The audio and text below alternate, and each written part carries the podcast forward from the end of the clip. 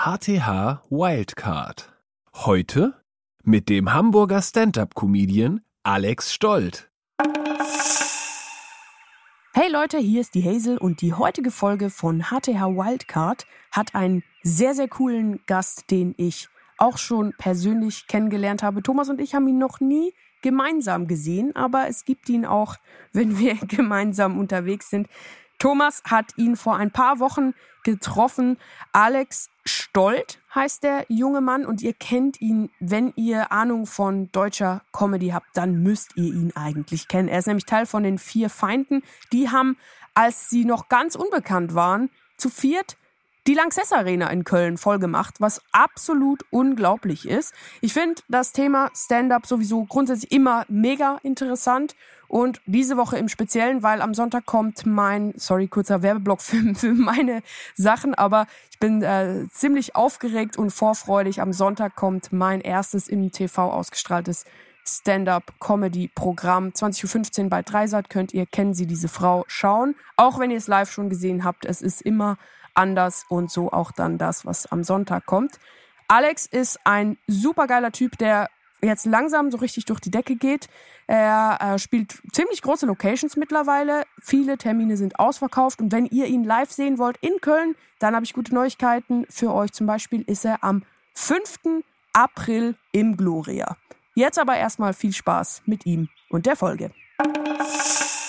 Ich, ich, es war so typisch, ich bin hierher gekommen und hatte ein Kabel nicht. Ich habe hier alles aufgebaut und ein einziges Kabel hat gefehlt.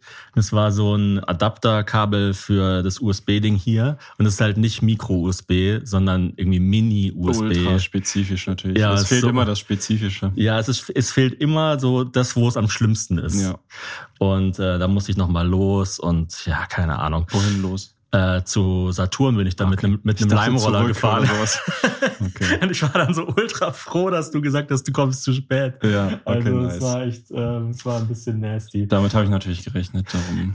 Was ist denn besser an Comedy machen in Hamburg als Comedy machen in Berlin? Oh, in Berlin war also. Ich habe in Berlin komischerweise, ich bin da auch häufiger mal zu Besuch, weil da kannst du halt vier, fünf Mal an einem Abend mhm. spielen mhm. teilweise. Ich habe da irgendwie das Problem, das kann aber auch ein persönliches Ding sein, dass ich da mir manchmal so eine Woche nehme, nur um da zu spielen, dann 30 Mal in einer Woche oder sowas. Und dann merke ich irgendwie schon am ersten Abend, dass das total irgendwie zu viel ist und mhm. ich mich eher in so ein Negativstrudel spiele. Also das mhm. ist dann so, irgendwie versucht man was Neues. Man hat dann so meinetwegen sieben Minuten extra für die Woche so vorbereitet, mehr oder weniger, die man so bisschen ne, rund spielen will. Und dann gehe ich da hin und dann spiele ich es am ersten Abend so viermal und dann weiß ich schon genau, ja, da sind die Lacher, da wird gleich auf keinen Fall ein Lacher sein. Und äh, dann sind immer so ein, zwei Shows, wo auch nicht viele Leute sind oder die Leute sehr betrunken sind oder so. Und dann schaffe ich es aber nicht, dann am nächsten Tag in der Zwischenzeit irgendwas groß umzustellen oder mhm. so, sondern ich weiß einfach nur so, ich habe dann so eine komische Art von Kontrolle, dass ich so weiß, ey, ich weiß genau, wo gleich keiner lachen wird oder wo, wo es noch hapert, aber ich krieg's auch nicht so richtig angepasst. Und ja, das ist so das Gegenteil, sorry, von mhm. ähm, Material rundspielen, finde ich. Ich habe manchmal das Problem, ohne jetzt äh, jemanden äh, trashen zu wollen, dass wenn ich lange dann in Berlin bin, dass ich dann das Gefühl habe, ich kenne irgendwie bestimmte Sets von bestimmten Leuten, so, die haben die so 400 Mal schon gespielt Safe, oder so. Ja, ja. Und ähm, ich würde sagen, so die ersten weiß nicht, 20 Mal wird's noch besser. Aber irgendwann ist dann halt auch so die Frage, warum spielst du das Voll. die ganze Zeit? Ich habe also mir so da auch schon wirklich Sachen, also ich habe eine so eine Nummer, die ist auch im Solo über so, dass ich immer eine Audioaufnahme mache und so. Das ist eigentlich meine Lieblingsnummer. Wenn ich so bei einer Mixshow oder so bin in einem großen Theater und ich mache das, freue ich mich immer voll drauf, weil ich da echt stolz drauf bin. Und die habe ich mir in Berlin so fast kaputt gespielt, mhm. weil es irgendwie, das ist halt nix für so wenn da zehn Leute sitzen und also manchmal habe ich auch das Gefühl, es gibt natürlich auch richtig geile Shows in Berlin, so die, wo auch viele Leute kommen und bla bla bla, aber es gibt halt auch diese sehr kleinen, die mag ich auch gerne, da kannst du halt locker reden und bla bla bla. Was, ich, was du da aber gar nicht machen kannst, habe ich das Gefühl, ist so, so einen künstlerischen Act oder jetzt, mhm. ich versuche mal irgendwas, eine Kunstfigur, irgendwas darzustellen und irgendwie später darauf zurückzukommen oder was weiß ich, weil die sind halt so, die sitzen da so und denken so, Alter, wir sitzen hier gerade so zu zehnt in einem Wohnzimmer, du bist mhm. nicht mehr auf einer richtigen Bühne, rede mit uns, was versuchst du hier gerade? Weil das ist nicht so, du musst dann so sehr direkt mit den Reden und wenn es so zu eingespielt ist und so, habe ich immer das Gefühl, sind die so sehr schnell, ja, das ist halt so, das ist halt ein Act. Also mhm. du, man merkt, dass du gerade was runterratterst. Mhm. Und das Problem habe ich halt so auf einer großen Bühne gar nicht, mhm. sondern so bei zehn Leuten habe ich immer das Gefühl, du musst erstmal so, hey, wer seid ihr, bla bla bla, statt dass du direkt einfach so loslegen kannst mit deinem auswendig gelernten Kram. Also es ja, darf nicht so wie, zu einstudiert sein irgendwie. Genau, du musst irgendwie wie die Energie der Leute aufnehmen. Voll. Also ich habe das mal erlebt, ähm, auch wenn ich jetzt nicht unbedingt Werbung für diesen Comedian machen will, aber ähm, im Gloria war das, da war äh, Kristalle in der ja. in der Hochphase seines Schaffens. Da kam gerade vorher dieses äh, Darf er das raus mhm. und der war so mega big und hat Arenen gespielt. Und dann war er irgendwie zufällig in der Gegend und hat äh, im Gloria bei einer Mixshow einfach so Vorband gemacht ja. quasi. Und er hat das, was er normalerweise vor 10, 20.000 Leuten spielt, vor 500 Leuten gespielt. Mhm. Und schon da hat man gemerkt, das passt irgendwie nicht.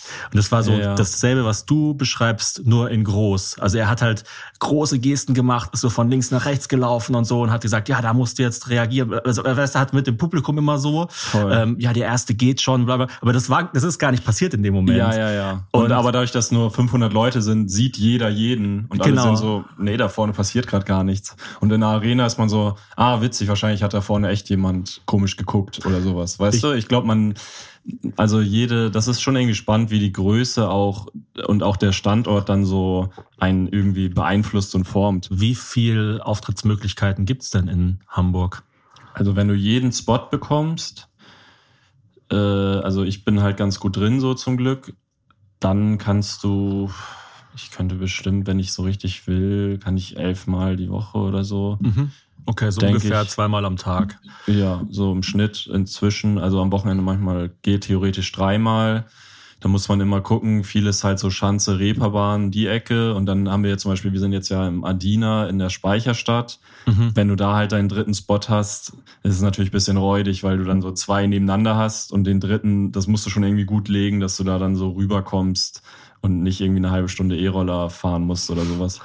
Was ähm, ich ähm, ja. mega cool fand bei der Doku von euch über euren Auftritt in der Lanxess mhm. Arena, war einfach wie sich die Lanxess Arena dort präsentiert hat. Also es war eigentlich, zumindest finde ich, die erste Hälfte, bis ihr zum Soundcheck kommt, war es eigentlich fast wie eine riesige Werbung für die Lanxess ja, ja, Arena. Was ich irgendwie total cool fand, weil, ich muss übrigens auch noch an der Stelle sagen, also Kristall war dann ähm, ein paar Tage später, habe ich den bei der Comedy Nacht XXL gesehen mhm. und da hat es dann total Sinn ergeben. Also ich ja, will jetzt nicht nur sagen, dass der irgendwie in Anführungsstrichen, Voll. also ich will jetzt und nicht, nicht, nur was Negatives was sagen. Was man da, glaube ich, auch kurzer Einwand, ich glaube, manchmal sind Leute, zum Beispiel ich habe ja auch, nächste Woche geht meine erste Solo-Tour los und dann spiele ich auch so bewusst Sachen, die ich vielleicht fürs Solo nochmal, wo ich weiß, die sind für den Raum jetzt nicht perfekt, mhm. aber ich will sie halt, die muss ich halt nochmal gesagt haben, um sie wieder drin zu haben.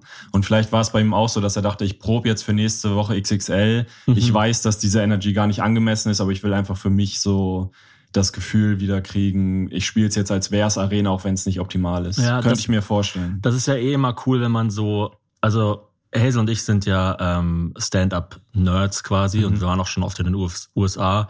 Und wenn man dann so sieht, wir haben zum Beispiel äh, Bill Burr einfach dann zweimal an einem Abend gesehen, hintereinander und haben dann verglichen. Zweimal? Also, also seid ihr hinterher gereist bei einem Mike oder bei... Nee, er, er, hat zwei Shows an einem Tag gespielt, eine ah, um 20 Uhr und eine um 23 Uhr mhm. oder so.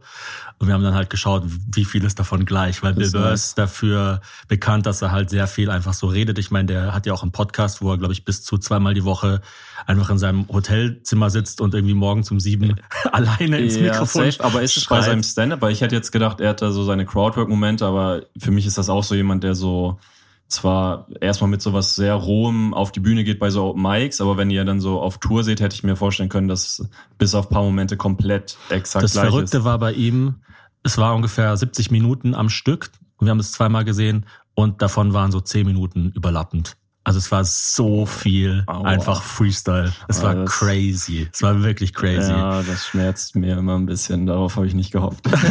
das macht mir immer ein bisschen und Angst. Aber ich glaube, dass einen guten Stand-up-Comedian auch ausmachen kann, dass sie oder er in der Lage ist, die Energie vom Publikum aufzunehmen So, also Safe. man kann das natürlich an verschiedenen Dingen festmachen ähm, und Material ist immer gut. Ja, also äh, Voll, ja. wenn wenn wenn Crowded Sehr nicht underrated in Deutschland. ja, wenn Crowdwork nicht funktioniert, dann ist Material. Deshalb ist für mich auch immer noch einer der besten Stand-up-Comedians Vincent, weil der einfach super Material hat. In Deutschland safe, ja. Ähm, und du bist ja ein riesen Mitch Hedberg-Fan, ich Ja. auch. Äh, ja. Äh, ich wollte dich fragen, hast du, du hast bestimmt äh, Strategic Grill Locations Ja.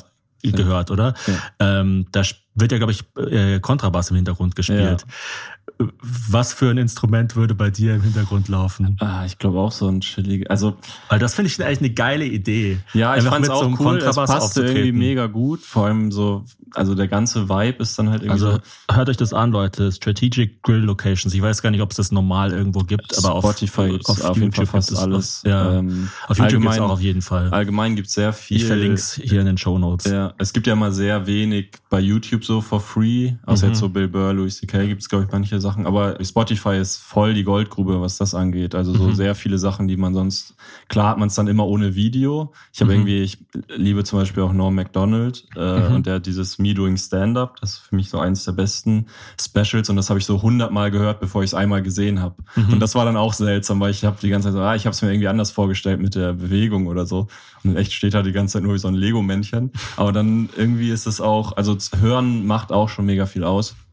Und was du mit dem Material meinst, das macht mir immer so ein bisschen Angst, weil ich finde, in Deutschland ist gerade noch so, dass man irgendwie gefühlt den Leuten noch erklären muss. Also ich bin mega happy, wenn jemand gutes Material hat. Mhm. Und dann ist man halt so, ja, Leute, natürlich ist, also spielt man dann manchmal dasselbe und so. Das ist ganz normal, das ist in Amerika auch so. Und dann ist aber so, dann gibt's schon wieder so Bill Burr, der so Next Level ist und in Amerika heftig ist und halt nicht immer dasselbe macht. Ja, und dann ist schon wieder, dann können schon wieder die Nerds sagen, ja, wieso spielst du immer dasselbe? Bill Burr macht zwei Shows an einem Abend und macht nicht dasselbe so. Oder Mark Norman, der ist halt wie künstliche Intelligenz Ja, des ja, Gag-Schreibens. genau. Ja, ja. aber das wollte ich gerade sagen. Also es gibt ja in den USA jetzt auch eine Bewegung von äh, One-Liner-Comedians wieder. Ja. Sam Morrill zum Beispiel, Ja. Mark Norman und so Ja, weiter. ich würde aber nicht sagen, dass die so straight One-Liner aber die sind nicht in dieser Lane so wie Dave Chappelle oder Bill Burr, dass Nee, sie sich einfach nicht. oder, Tim Dillon, dass sie sich einfach hinstellen und Scheiße labern. Ja, ja, und das gar nicht. Verschwörungstheorien auspacken. Das gar nicht, aber ich finde so One-Liner ist oft so, ähm, also die haben oft so einen Winkel, auf den die dann die ganze Zeit, also eine Zeit lang so eindreschen, aber die machen jetzt nicht so, die haben nicht so bla bla bla und dann sagen die ein Wort und dann ist damit zu Ende oder dann ist damit Mhm. der Witz irgendwie überhaupt, er schließt sich erst und ist auch direkt wieder zu Ende, sondern so ich, wie ein Puzzleteil, was dann genau, genau passt und dann oder gibt's ein Vergleich Bild. oder irgendwas. Ich finde, Mark Norman macht ja nur, also ich, ich mag den gerne, ich äh, gucke auch viel, aber so das, was ich von ihm gesehen habe, ist ja eigentlich immer Vergleich, immer äh, irgendwie, ne, immer ein Vergleich und dann gucken, was, äh, der war ja in eurem Podcast auch, ne? Ja, ja. Das war mega, ja, das habe ich gesehen. Das fand ich cool, dass er das, äh, das einfach in so einem deutschen Podcast. Ja. Nikki Glaser, ähm, wie heißt sie? Die hat letztens auch ein Special, ähm, Beth Stelling und Ja. Mark Norman. Und Nice. Andrew Schulz hat zu, zugesagt, aber hat dann leider kurzfristig wieder abgesagt. Das war Ah. ziemlich ärgerlich. Andrew Schulz habe ich auch gehört, dass er irgendwie äh, auch hier in Hamburg in so einem Club oder Laden spielen wollte, aber dann so 100 Prozent der Tür haben wollte quasi und dann war der Laden so, nee, dann doch nicht. Ich fand es, wie gesagt, so cool, wie die Lanxess Arena bei euch präsentiert wurde, weil du musst wissen, ich wohne seit, weiß nicht, zehn Jahren, acht Jahren oder so in Köln. Mhm. Und Lanxess Arena ist halt so, ich gehe da oft hin, weil, also ich war zum Beispiel auch, das kommt ja bei euch sogar in der Doku bei Dave Chappelle und Chris Rock und Ja. so. Und ich find's cool, dass dieser Raum diese Leute zieht. Ja. Oder jetzt zum Beispiel zuletzt äh, Elton John, seine Abschlusstournee, also sein letzter Auftritt überhaupt Ja. in Köln oder so, war dann halt do- dort.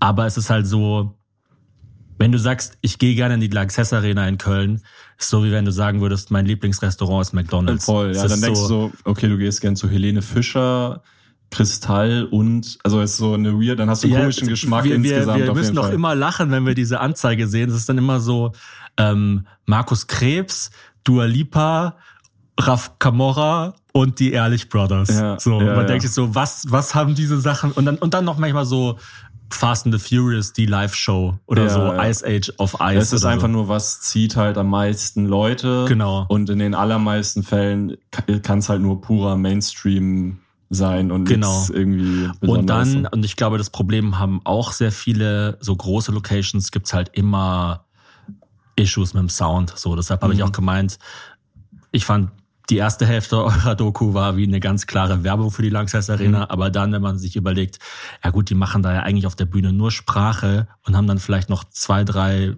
Audioschnipsel als Einspieler. Mhm und auch lichttechnisch passiert nicht so viel und dann ist das so ein Gefrickel, das richtig hinzukriegen. Wobei man da aber ja sagen muss, halt auch das war ja ein Freiberufler, den die zwar irgendwie an Land geholt haben, aber da haben die jetzt auch nicht gesagt, ey, das ist unser Mann, den nehmen wir immer, vertraut uns, den holen wir ran, sondern die haben halt einfach so irgendwelche Kontakte, die leiten das dann weiter und am Ende kommt irgendjemand und ich glaube, das war jetzt nicht so, dass sie den schon mal gesehen haben. Und es ist, glaube ich, auch wirklich grundsätzlich halt einfach nicht leicht und die Doku ja. hat bei mir den Effekt gehabt, ich weiß nicht, ob das gewollt war, ähm, dass ich mich zum ersten Mal richtig schlecht gefühlt habe für all die Male, wo ich schlecht über die Lanxess Arena geredet habe, weil ich Ach, dachte, ey, das sind ja so nette Leute, weil oft ist es so, auch im Podcast oder so, Hazel fragt mich dann, wir waren Snoop Dogg in der Lanxess Arena mhm. und ich sag dann halt so, ja, war halt so typisch Lanxess Arena, keine ja, Ahnung, man geht da halt hin. Scheiß Leute. Einfach so grundlos über das Team, die Ordner und alle sind voll scheiße. Wenn man geht da halt hin, isst irgendwie ein Hotdog, holt sich irgendeine Cappy oder so, zieht sich das ein bisschen rein und eigentlich hat man es nach einer Viertelstunde gesehen. Safe. Ja, und das ist, glaube ich, einfach so schwierig, eine Energie in diesen Raum zu kriegen kriegen. Aber ich habe auch schon gesehen, dass es geklappt hat. Also Safe. es ist nicht so, dass es unmöglich ich ist. Ich glaube halt, wenn du den großen, bei uns war es ja nochmal so in dieser Theatervariante und mhm. das war echt, also wir hatten nicht gedacht, dass es so geil zu spielen ist, aber es war halt echt wie ein riesiges Theater oder wie so ein Raum. Aber ich glaube, wenn du so in die ganze, ich war auch schon bei so Arena Comedy Shows irgendwie mit, äh, bei Teddy oder so. Mhm. Und äh, einmal bei seiner Clubton ist halt was ganz anderes, ne? Weil du sitzt halt so in Reihe 100 und natürlich, du siehst den auf dem Bildschirm, natürlich fühlst du dich nicht connected zu denen in dem Moment und dann ist es halt, davon lebt Comedy ja auch schon so ein bisschen, ne? dass du irgendwie die Mimik, Gestik und so, dass du das halt irgendwie fühlst, dass der mit dir in einem Raum ist. Und wenn du halt am anderen Ende des Raumes bist, ist es halt, es fühlt sich, also Comedy ist auch nicht unbedingt für Arena gemacht. Aber genau ja, dieses Werbeding, ich glaube, im Endeffekt war es dann ja auch so. Was man denen aber halt lassen muss, ist, ähm, also erstmal voll verdient natürlich, weil die einfach wirklich so sind wie dargestellt. Plus, die sind das Risiko eingegangen, als sie noch ja, nicht mal wussten, dass wir ein Video drehen können oder irgendwas. Also wir haben die wirklich angefragt. Da hatten wir, das war absurd, da hatten wir so 200 Insta-Follower, haben noch nichts gepostet. Da haben wir diesen Anruf gemacht und äh, wusste sie auch nicht. Am Anfang dachten wir auch so, ich, erzählen wir wahrscheinlich alles in der Doku, aber da waren wir auch so, okay, ey, sobald die einmal unser Insta oder so anguckt, merkt die, dass da ja noch gar nichts hinter ist. Und mhm. dann haben wir, während wir den Termin schon in Aussicht hatten, halt angefangen, überhaupt erst Sachen hochzuladen und so. Das heißt, die konnten nicht damit rechnen, dass wir die irgendwie professionell nach außen hin auf irgendeine Plattform stellen oder da irgendwas bei rumkommt, weil es genau. hätte auch genau. einfach sein können, dass da am Ende halt 200 Leute sitzen und das ganz witzig wird, aber dass jetzt niemand marketingtechnisch so mitkriegt oder so. Genau, also die Stories, die für alle, die es äh, nicht mitbekommen haben, äh, Alex und sein Comedy-Kollektiv Vier Feinde haben so einen Witz machen wollen, dass sie eine Stadiontour machen, aber nur in kleinen Räumen von äh, einem Stadion oder einer Arena spielen, haben die Lanxess Arena angefragt, ja, können wir in einem super kleinen Raum bei euch spielen. Dann haben die einen Raum zur Verfügung gestellt, der 300 Zuschauer gefasst hätte. Ja, so. Und dann irgendwann hat sich das so entwickelt, so nach dem Motto, ja, wenn ihr in den kleinen Raum geht, ihr könnt den eh nur bespielen, wenn der große leer ist, dann könnt ihr auch gleich in den großen gehen. Und dann haben sie so einen Stunt draus gemacht, wir machen jetzt diese Arena voll und dann am Schluss kamen dreieinhalbtausend Leute mit Hilfe yes. von äh, Felix Lobrecht, äh, dem Stern und äh, yes. allen möglichen Kanälen. Und äh, also das war ähm, sehr, sehr beeindruckend zu sehen. Also wenn ihr die Doku nicht gesehen habt, das war so eine von diesen Sachen, die in meiner Wahrnehmung so aufgeploppt sind über so mehrere Dinge. Weißt du, so, ja, also ja, mein genau. Cutter hat irgendwie so gesagt, hast du dieses Doku gesehen von Vier Feinde? Und ich so, nee, noch nicht. Und dann hat irgendwie Hazy gesagt, ah, da gibt's diesen Typen und der schreibt sich Mitch Hedberg-Jokes auf seine Schuhe. und ich so, ich so ah, okay, krass. Geil. Und dann, und dann habe ich irgendwie Till Reiners gefragt, ähm, ja, wenn ich mal eine Show machen würde, eine Mixed-Show in Köln, was ich geplant hatte, ähm, wen soll ich unbedingt einladen? Hat er gesagt, ja, Alex Stolt und so. Und dann kam es immer so, Geil, ne? ja. und weil, du weißt ja, man hat irgendwie nicht viel Zeit und so, aber wenn dann mehrere Leute des, deren ja. Meinung man extrem schätzt. Aber es ist so crazy, so. wie viel man da braucht, bis das so. Also für mich war dieses Arena-Ding ja schon crazy und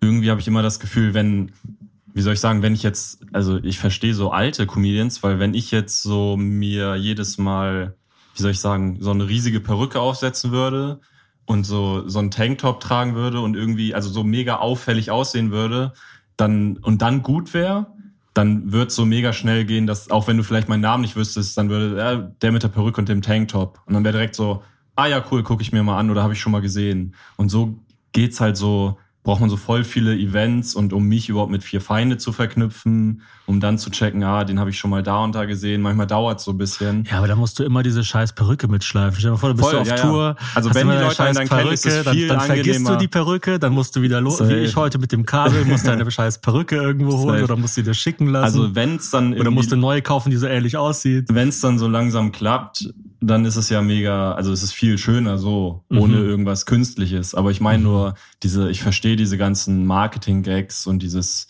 Rapper mit Maske und bla bla bla, weil du hörst halt einmal davon und kannst es beim nächsten Mal direkt wieder zuordnen. Und so ist halt irgendwie, ja, Alex Stolt habe ich schon mal gehört. Bei mir war auch lange so, ja, Till Reiners habe ich auch schon mal gehört habe ich auch irgendwie grob im Gesicht, kein, äh, weiß ich nicht, ob ich das gut finde, was der macht, keine Ahnung. War so voll lange so. Und dann ging es aber in der Comedy-Szene so los, als er so angefangen mhm. hat, Stand-up und so mehr in die Szene reinzugehen. Dann habe ich es halt irgendwann angeguckt und dann kam dieses falsch, aber lustig und dann äh, schleift sich halt so ein Bild. ich glaube einem, ne? halt, ne? dann prägt glaube, sich das so ein irgendwie. Also aber also was, das dauert du, halt, das ist crazy. Also, wovon du ja redest, ähm, sind ja so Gimmicks, so Perücke, mhm. Tanktop und so. Und ich glaube, wenn man es halt ohne Gimmicks schafft, so wie Till, Till hat auch immer das Problem gehabt, hat er auch schon zu mir gesagt, wo andere Leute einen Auftritt brauchen, um in der Wahrnehmung anzukommen, also bei Thorsten Sträter oder auch bei Hazel könnte man vielleicht argumentieren, mhm. das ist manchmal so, die Hazel hatte irgendwie so zum Teil nur so vier TV-Auftritte pro Jahr. Aber mhm. es war immer so, Hazel ist überall, so gefühlt. Ja, ja. Aber sie macht irgendwie gar Weil nicht so viel. Halt, ja. Oder Nico Semsrott auch, so der mit der Kapuze jo, und so. Ja, das ist halt das beste Beispiel. Und irgendwie bei Nico so. ist auch so, je weniger der macht, desto mehr wird irgendwie wahrgenommen und gefeiert. Und ähm, ich glaube aber, wenn man es dann wie Till halt, oder jetzt vielleicht auch du, ähm, schafft, ohne diesen ganzen Gimmick-Kram, sondern einfach nur mit sich selbst und mit seinem Material, dann ist es halt ähm, mehr verdient und dann hält es vielleicht auch länger.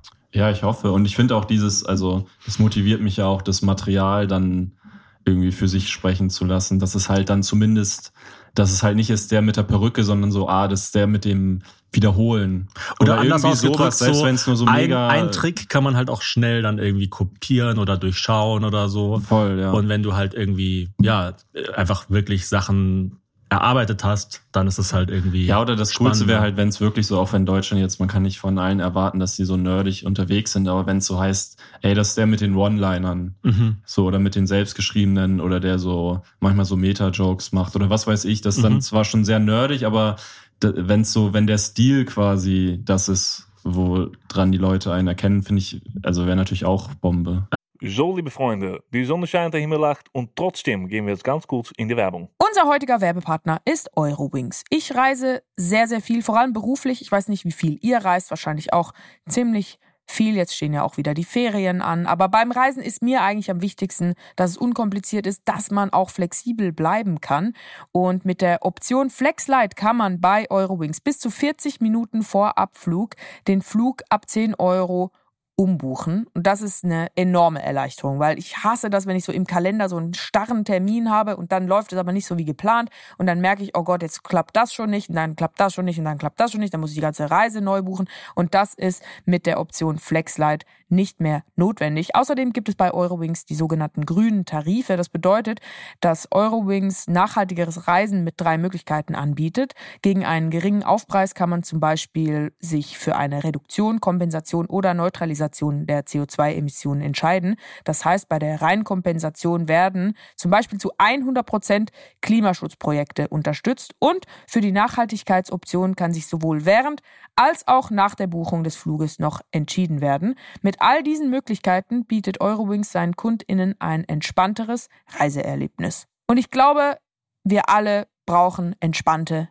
Reisende. Deswegen seid entspannt und vor allem, wenn es vom Urlaub wieder nach Hause geht, macht den anderen Reisenden nicht die Erholung, die sie sich im Urlaub erkämpft haben, direkt wieder kaputt. Bleibt flexibel und entscheidet euch für coole Projekte. Alle Infos zum entspannten Reisen mit Eurowings findet ihr auch auf eurowings.com. Eurowings.com. Da steht bitte deutlich nennen. War das deutlich genug? Eurowings.com www.ftf.com und wie immer natürlich auch in den Show Notes. Ich wünsche euch eine gute Reise. Das war's mit der Werbung. Jetzt geht's weiter im Podcast. Ähm, was machst du denn, wenn du nicht Comedy machst? Was mache ich, wenn ich nicht Comedy mache? Viel chillen. ähm, also ich weiß ja nicht, was die Jugend heutzutage so macht. Es war auch so was, ich habe diese Doku gesehen über Lanxess Arena und dachte mir so, ah, noch einmal jung sein. So so, einfach so ja. irgendeinen weirden Scheiß also machen. Also zu der Zeit war es halt crazy, diese acht Monate oder so, da haben wir wirklich fast nichts anderes. Also da sind wir halt immer nach Köln dann bei Marvin auf diesem scheiß Sofa gepennt. Also die beiden da, Jorik und ich sind ja aus Hamburg und die beiden eigentlich aus Kiel. Jetzt sind sie zum Glück auch nach Hamburg gekommen, damit wir immer so äh, gut arbeiten können quasi und uns treffen können. Äh, damals war es halt nur das Produzieren dann immer da in diese leere Lanxess Arena, dann Marvin schneiden, dann noch irgendwie was anderes produzieren und irgendwie dann zwischendurch noch so Open Mics spielen und das war's so ziemlich. Und jetzt so, also ich jetzt gerade bereite ich mich halt viel auf Solo vor, aber so privat, ich treffe mich mit Freunden, kiffen wir manchmal, gucke ich Fußball. Ich bin HSV-Fan. Eltern gehst du so, besuchen, gehst du so Schwester tanzen besuchen. zu David Guetta und so und holst dir dann, nee, ballerst dich dann tanzen. mit Cocktails zu? Nee, ich bin sehr, leider sehr wenig in dieser, in so einer Partyszene oder so. Ich glaube, das ist eigentlich auch gar nicht so dumm, wenn man da so, habe ich jetzt letztens gemerkt, da sind auch so viele Leute, mit denen man eigentlich auch connecten könnte und so. Wahrscheinlich ist es, also ich habe das Gefühl, voll viele Erfolgreiche sind so voll ähm, haben voll den voll wilden, ja, voll den wilden Lifestyle und dann ist halt schnell so ah, lame. Aber also ich ist jetzt auch nicht so, dass ich gar keinen Alkohol trinke, aber ich mag jetzt so diese Partykultur und so. Ich fühle mich halt nicht so wohl in Clubs. Also ich muss schon mhm. sehr betrunken sein, damit ich dann irgendwie äh, tanze und mich da so gehen lassen kann. Und dann wiederum sehr betrunken sein, habe ich auch dann immer so irgendwie bin ich das mal und dann habe ich aber auch so voll lang keinen Bock drauf. Also da bin ich zum Glück nicht so suchtanfällig einfach auch, glaube ich, teilweise. Also. Wer ist denn zurzeit der beste oder die beste One-Liner Stand-up-Comedian in den USA? Weil, dass du grundsätzlich mit Chatberg-Fan bist, das äh, können wir uns ja alle denken. Aber so zur Zeit, quasi, du meinst jetzt jetzt lebend und ja, jetzt genau, nicht All-Time. praktizierend und lebend. Ähm, also so richtig, wo ich, weil ich jetzt, glaube ich, das auch bisschen strenger sehe, als du jetzt One-Liner definiert hast, weil du jetzt mhm. meintest, so Mark Normand und sowas. Ähm, so richtig One-Liner finde ich, gibt's eigentlich nur, vielleicht sage ich jetzt was Falsches, aber also es gibt Anthony Jeselnik, den finde ich gut.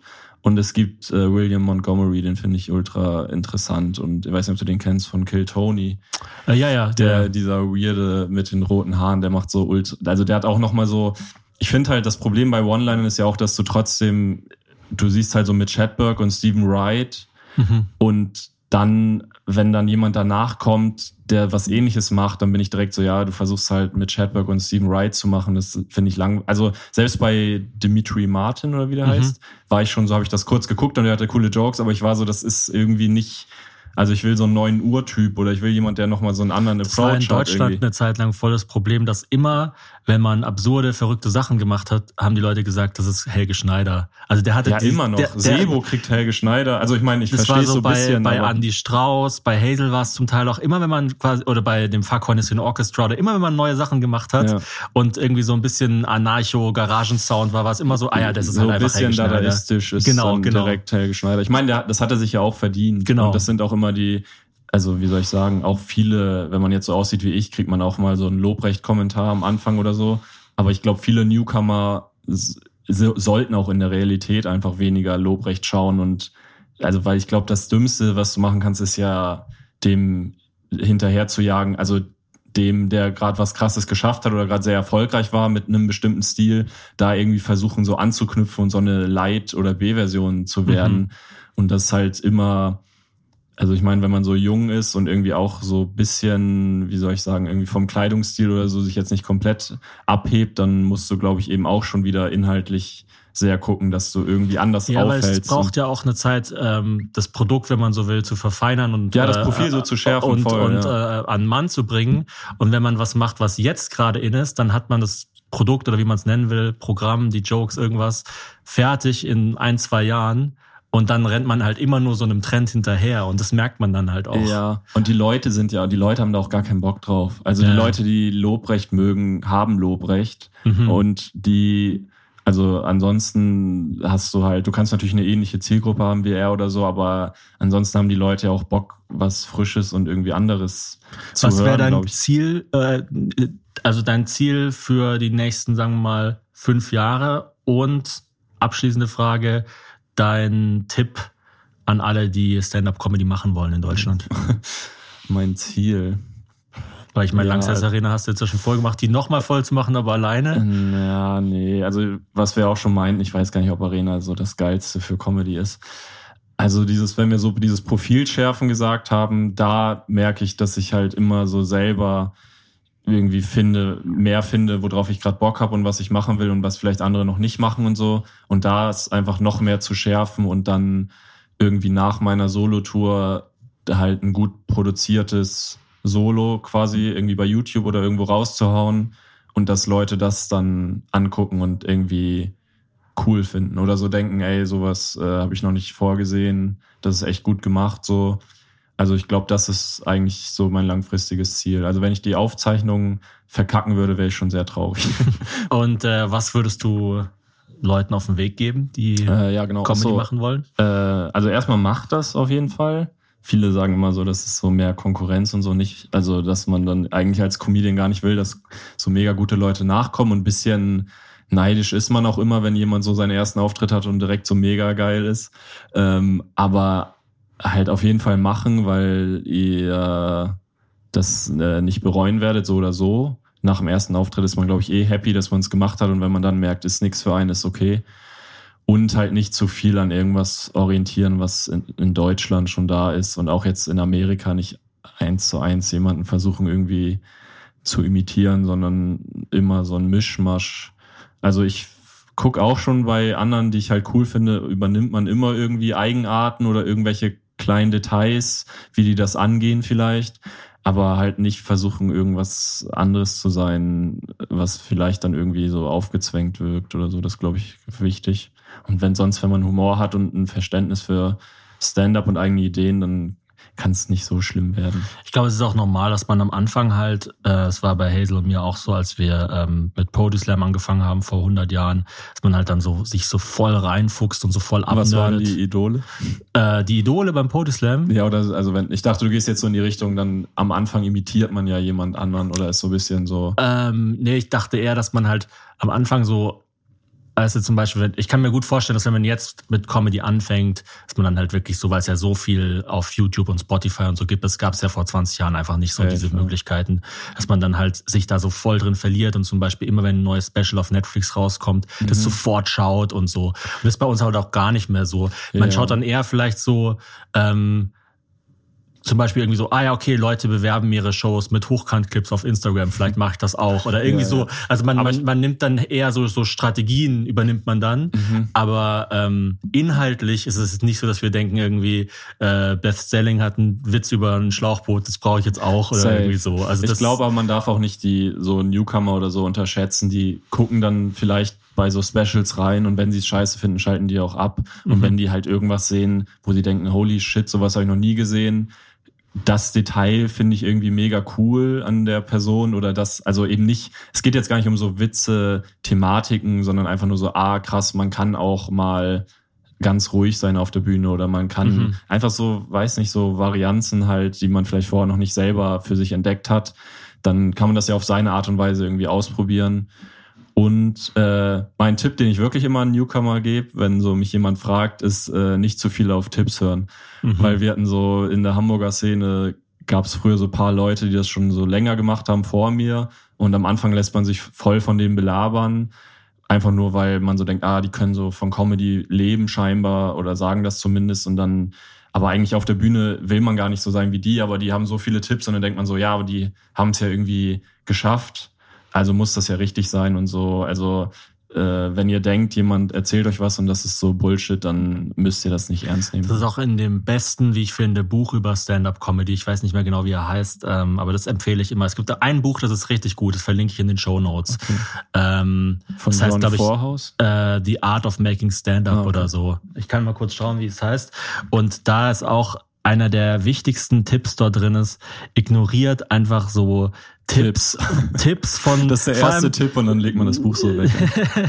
nee, vor allem halt so von so ähm, von so frustrierten alten Leuten, weißt du so, ja, ja. die halt irgendwie Stimmt, ja, das habe ich auch mal gehört. Vor allem, dass es dann so, das war dann so irgendwie erschreckend akkurat. Ich bin jetzt im vierten Jahr Stand-up und damals war es auch jemand, so vor allem Leute, die so vier Jahre schon Stand-up gemacht haben, dass voll viele alte Comedians, die so vier Jahre Stand-up machen, so denken, sie haben alles verstanden und gecheckt und dann labern die dich so voll mit irgendwas, was du halt gar nicht weiß nicht, gar nicht brauchst. Was ich auf keinen Fall machen würde, ich will niemandem das Geschäft kaputt machen, aber ich finde diese Stand-up-Comedy, so Workshops oder am Anfang diese, die dich so, es gibt in Hamburg so Dinger, die bereiten dich so zwei Monate auf deinen ersten Auftritt vor und dann lernst du da so deine sechs Minuten, ihr schreibt da so zusammen dran, dann spielst du das irgendwie vor deiner Gruppe da, also dann haben acht so diesen Kurs, zwei mhm. Monate lang zusammen oder so und dann hast du irgendwann deinen ersten Auftritt und da habe ich schon so schlimme Sachen gesehen, weil die Leute, du merkst richtig, da ist jemand, der hat so funny bones und ist eigentlich voll der lustige Typ, aber ist halt dann so in seinem Text gefangen und in allem, was er schon vorher hat gelernt so hat. Im Kopf. Ja, und ist so voll, irgendwas passiert im Publikum und er ist so, okay, ich muss meinen Text weiter durchbringen und bla bla bla.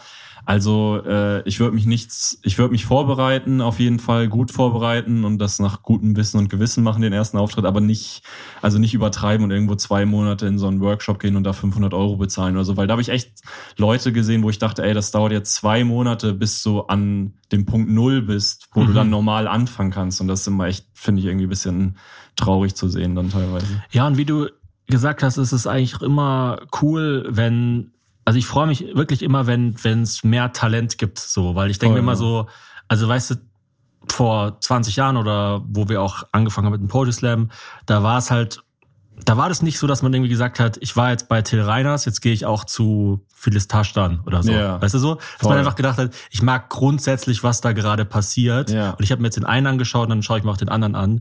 Und Poetry Slam, man kann ja von dem Format und was weiß ich was halten, was man will, aber der große Vorteil damals war einfach, dass da so viel Talent war. Mhm. Also Thorsten Sträter, Marco Wickling, Till Reiners, Felix Lobrecht, äh, Lisa Eckhardt und so ja. weiter. Also es war so, und man kann von den allen inhaltlich halten, was man will, aber es waren einfach so viele Leute, ja. die sich da richtig und reingefuchst haben. Ich habe das Gefühl, heutzutage fangen die Leute dann halt einfach direkt mit Stand-up an. Genau, also genau. Und ähm, das war natürlich grundsätzlich einfach erstmal gut für die Sache, dass dann Voll. zum Beispiel auch TV-Produzenten gemerkt haben, ähm, wenn ich jetzt einen Podislammer oder eine Slammerin einlade, dann ist es nicht automatisch scheiße oder ja. so. Und äh, die haben alle dafür gesorgt, dass irgendwie die Hürde kleiner wurde. Also ich glaube, es ist immer grundsätzlich eigentlich gut, wenn, wenn Brainpower da ist. Voll, ja. Und auch, dass die Leute halt merken, so Stand-up an sich ist nicht scheiße. Also genau. selbst, also ich bin jetzt auch gar nicht der, der sagt, ich bin jetzt der große Revolutionär und wenn man vorher Stand-up scheiße fand, findet man mich auf jeden Fall geil oder so. Oder auf jeden Fall Phyllis. Das muss ja gar nicht so sein, aber dass jeder halt so merkt, ah, crazy, ich fand vorher alles kacke irgendwie, hat mich nie angesprochen. Aber die Person finde ich irgendwie nice. Und je mehr Leute Stand-up machen, desto mehr wird es halt vorkommen. Weil im Endeffekt ist es halt einfach nur eine Person mit Mikro auf einer Bühne und es kann nicht ausgeschlossen sein, dass das witzig ist. Also genau. es muss die Möglichkeit geben, dass sich das irgendwie berührt. So. Ja, Yes, yes. Schönes Schlusswort. Vielen Dank, Alex. Yes. Vielen Dank auch. Äh, schön, dich kennengelernt zu ja, haben. Mega cool. Guter Weg auch. bis, bis, äh, bis bald, hoffentlich. Bis bald, alles Gute.